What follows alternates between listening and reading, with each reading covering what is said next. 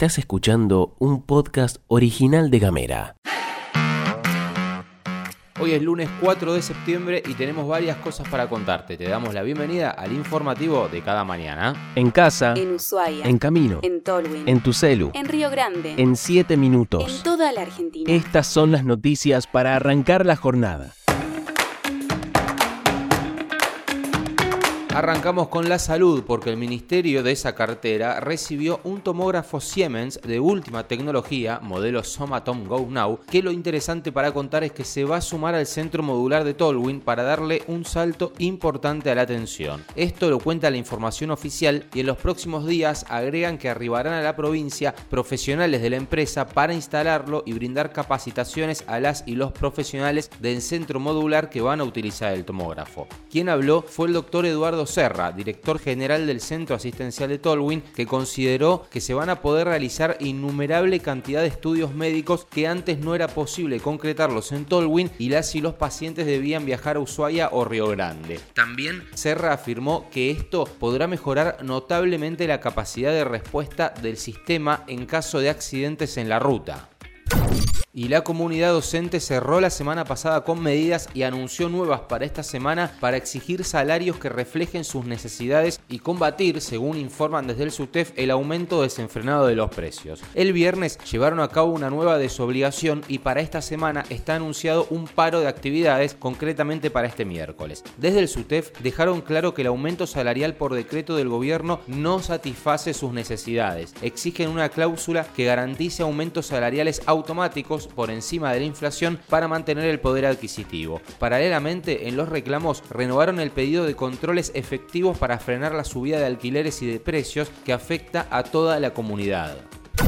Y hablando de comunidad, te contamos que la comunidad científica está en alerta por el avance de la gripe aviar en Sudamérica, una amenaza que podría alcanzar a la Antártida y según afirmaron desencadenar un desastre ambiental. Esta enfermedad podría afectar a todas las especies que habitan en la región antártica, incluyendo más de 100 millones de aves que tienen crías allí, como el emblemático pingüino emperador y el lobo marino antártico. Los científicos colaboradores de la red de la Organización Mundial de Salud Animal, OMSA, están observando de cerca la propagación del virus que ya causó brotes en aves silvestres y de corral en Argentina, donde se declaró la emergencia sanitaria en febrero de este año. Pero más recientemente se confirmaron brotes en lobos marinos, esto lo contamos acá, a lo largo de toda la costa atlántica argentina, desde Buenos Aires hasta Río Grande, causando la muerte de más de 100 de estos ejemplares. Según afirman, el potencial impacto de la gripe aviar en Argentina es alarmante, ya que podría poner en riesgo la biodiversidad de la región y afectar a las especies que dependen de su ecosistema único.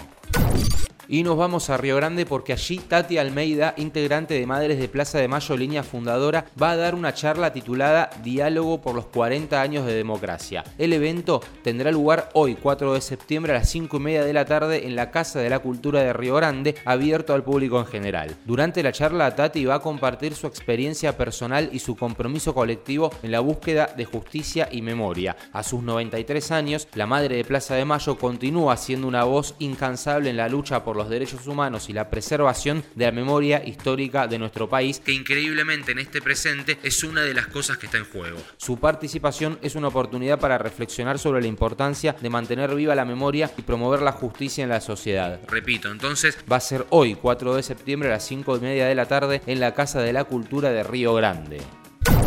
Y nos vamos al plano nacional porque el ministro de Economía y candidato presidencial Sergio Massa implementó un nuevo proceso de aprobación del sistema de importaciones de la República Argentina, conocido como CIRA, que libera todas las importaciones pendientes para las pymes. Esta acción, informaron, va a beneficiar a más de 7.400 pymes que tenían autorizaciones pendientes, pero aún no habían podido importar por la falta de divisas. Según el Ministerio de Economía, desde octubre de 2022 hasta agosto de 2023 se autorizaron importaciones por casi 7 mil millones de dólares, involucrando a más de 172 mil CIRA y beneficiando a 21 mil empresas. Ahora, con esta medida, se espera que estas 7.400 pymes puedan recibir la aprobación automática y esto equivale a un monto de 700 millones de dólares. Los pedidos de importación incluyen bienes intermedios, insumos y productos para la producción, piezas y accesorios y bienes de consumo, aprovechando, según contaron, la acumulación de reservas del Banco Central que tuvo agosto, que fue la más alta en 17 años. Sergio Massa Subrayó que se tomó la decisión de liberar para todas las pymes industriales de Argentina todas las iras pendientes para poder garantizar el empleo y seguir exportando trabajo argentino.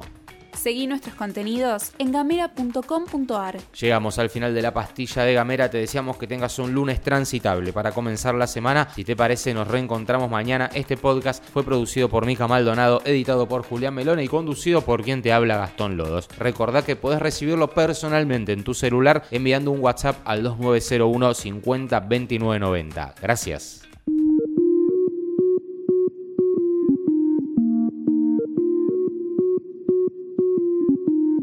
Estás escuchando un podcast original de Gamera.